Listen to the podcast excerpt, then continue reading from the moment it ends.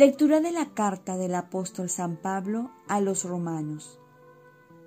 Si tus labios profesan que Jesús es el Señor y tu corazón cree que Dios lo resucitó de entre los muertos, te salvarás.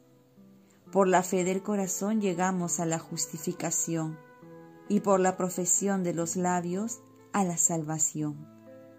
Dice la Escritura, nadie que cree en Él quedará defraudado, porque no hay distinción entre judío y griego, ya que uno mismo es el Señor de todos, generoso con todos los que lo invocan. Pues todo el que invoca el nombre del Señor se salvará. Ahora bien, ¿cómo van a invocarlo si no creen en Él? ¿Cómo van a creer si no oyen hablar de Él?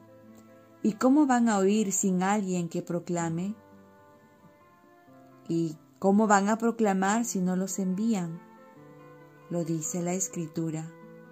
Qué hermosos los pies de los que anuncian el Evangelio. Pero no todos han prestado oído al Evangelio. Como dice Isaías, Señor, ¿quién ha dado fe a nuestro mensaje? Así pues, la fe nace del mensaje, y el mensaje consiste en hablar de Cristo. Pero yo pregunto, ¿es que no lo han oído? Todo lo contrario. A toda la tierra alcanza su pregón, y hasta los límites del orbe su lenguaje. Palabra de Dios. Salmo responsorial. A toda la tierra alcanza su pregón. El cielo proclama la gloria de Dios, el firmamento pregona la obra de sus manos. El día al día le pasa el mensaje, la noche a la noche se lo susurra. A toda la tierra alcanza su pregón.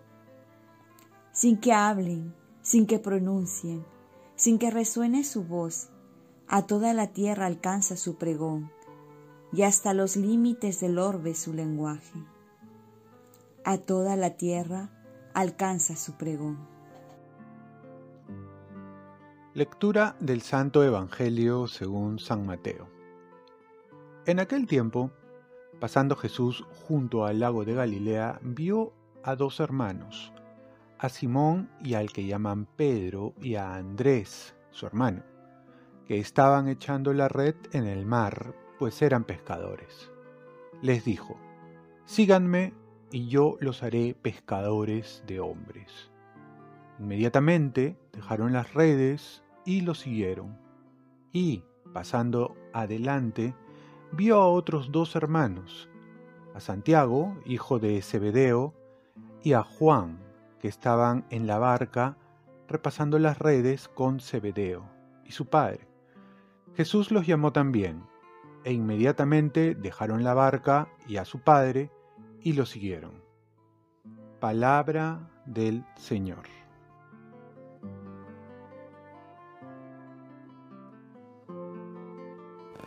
Paz y bien. Nuestra vocación es para vivirla en comunidad. Hoy el Evangelio nos recuerda la llamada de Dios. Por un lado, podemos recordar cómo nos llamó y también de dónde nos llamó. Y por último, ¿Para qué nos llamó? Son preguntas que debemos hacerlas siempre. Pero aún así se puede agregar algo más. Y es que el llamado no es solamente una realización personal, sino una realización comunitaria. No es un proyecto individual, sino un proyecto fraterno comunitario. El Papa Francisco nos va a decir, la vocación no es solo mía, es un sueño de, nos, nosotros. Es siempre para y con los otros. El Señor nunca llama solo como individuos, sino siempre dentro de una fraternidad a compartir su proyecto de amor. Por ello, no podemos separar nuestra vocación de la comunidad, de la fraternidad, de la iglesia, sino más bien saber que debemos realizarla juntos.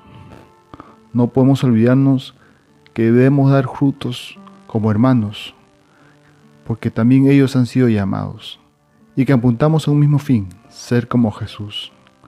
Mi vocación, por lo tanto, no se realiza solo, la realizo en la comunidad y esa comunidad es la iglesia. No puedo ser indiferente a ella. ni a mi comunidad o aspirar o a desarrollar mi vocación dejándola de lado. El Evangelio termina diciendo, inmediatamente dejaron la barca y a su padre y lo siguieron. Lo siguieron no solos, sino en una comunidad, en ese caso, la comunidad de los apóstoles. ¿En qué comunidad sigues a Jesús? ¿Cómo está tu comunidad? Nos llamó a todos para dar frutos. Por ello es necesaria una comunidad para confirmar nuestra vocación y también para descubrir nuestros dones y darlo a los demás. Oremos. Virgen María, ayúdame a descubrir mi vocación y a darle un sí generoso, como tú lo diste al Señor. De esta manera podrá dar frutos en mi comunidad. Ofrezcamos nuestro día.